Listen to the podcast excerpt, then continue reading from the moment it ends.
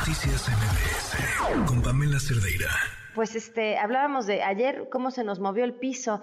En la línea Delia Bello, analista del Servicio Sismológico Nacional. ¿Cómo estás, Delia? Muy buenas noches. Hola, ¿qué tal? Muy buenas noches. Delia, ¿qué pasó ayer? ¿Por qué no sonaron las, las alertas? Ah, muy bien. Eh, el CIRES o SASMEX, que es el sistema de alertamiento eh, para la Ciudad de México y para otras partes de la República, pues tiene ciertos parámetros. Para empezar, eh, uno de ellos es que la magnitud sea mayor a 5, pero que ocurra a una distancia menor a 170 kilómetros. El siguiente, que sea una magnitud superior a 6, pero que ocurra a más de 350 kilómetros. Y el siguiente caso sería que fuera una magnitud superior a 5.5 y que ocurra a, este, a no más de 350 kilómetros. Y ayer hubo pues no una confusión, sino que eh, en el caso de nosotros, el Servicio Sismológico, publicamos la primera magnitud, que en realidad es una magnitud calculada por un software, que fue de 5.8. Después, en el servicio, nosotros eh, empleamos otros programas para hacer el cálculo de la magnitud, dando como resultado la que fue publicada en nuestra página y redes sociales de 5.1. Entonces, bueno, fue una confusión para el público eh, en general, que pareciera que, que de acuerdo al tercer parámetro que marca SASMEX, debería de haber sonado, pero la verdad es que no, no hubo la, la energía necesaria para que se disparara eh, la, alerta sísmica precisamente porque la magnitud no fue superior a 5.5. En realidad la magnitud fue de 5.1.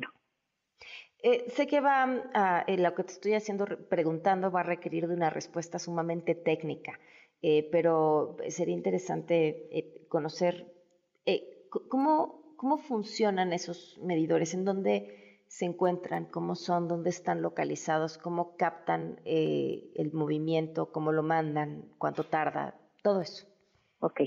Bueno, en el caso de CIRES, ellos tienen acelerómetros, es decir, miden la aceleración del suelo, el movimiento de, del suelo, igual que nosotros, nosotros tenemos tanto sensores de velocidad como de aceleración, pero para lo que ellos requieren, ellos solamente tienen acelerómetros eh, desplegados en la mitad del territorio nacional, es decir, en la zona sur de, de, México, lo que serían los estados de las costas entre Michoacán, Guerrero, Oaxaca, Chiapas y obviamente en la Ciudad de México. Entonces, estos sensores lo que hacen es que eh, cuando detectan el movimiento de, del suelo, al menos lo detectan en dos de sus sensores, estiman una magnitud preliminar. ¿Está en alguna profundidad? No, estos están eh, a nivel de suelo. Mm. De hecho, los de nosotros también, los que tenemos en el servicio sismológico, tienen ciertas construcciones. Por ejemplo, en el caso del servicio, tenemos unos pilares que son de aproximadamente un metro cúbico y se instalan sobre ellos. Sí tenemos un sensor que se encuentra a profundidad, en el caso del sismológico. Este se encuentra en un pozo dentro de la Facultad de Veterinaria y tiene una profundidad aproximada de 16 kilómetros. Pero es el único que tenemos a esa profundidad. Todos los demás los tenemos en, en casetas que se encuentran eh, sobre la superficie de, del suelo. ¿Y tiene algún beneficio que esté a profundidad o que esté sobre estas casetas? Y me refiero con ello con que quizá lo detecte antes la velocidad o que tenga mayor sensibilidad. En algunas ocasiones sí, porque ayuda, por ejemplo, en el caso de la Ciudad de México, que estén en pozos puede ayudar a minimizar el ruido que hay eh, propio de la ciudad debido al paso de camiones, al paso de personas, algo que nosotros denominamos como ruido antropogénico.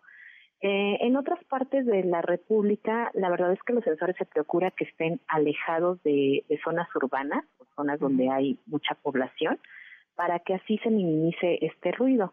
Lo mismo pasa con los acelerómetros, se procura que se coloquen en zonas donde hay poco ruido y con eso eh, el impacto por el ruido es mínimo y bueno, y ayudan a monitorear la sismicidad. Pues ahí, ahí el dato. Muchísimas gracias de verdad por la, por la claridad para ayudarnos a entender algo que además forma parte eh, de nuestro día a día en esta ciudad y de nuestra supervivencia también. Muchísimas gracias. Muchas gracias a ti. Hasta luego. Noticias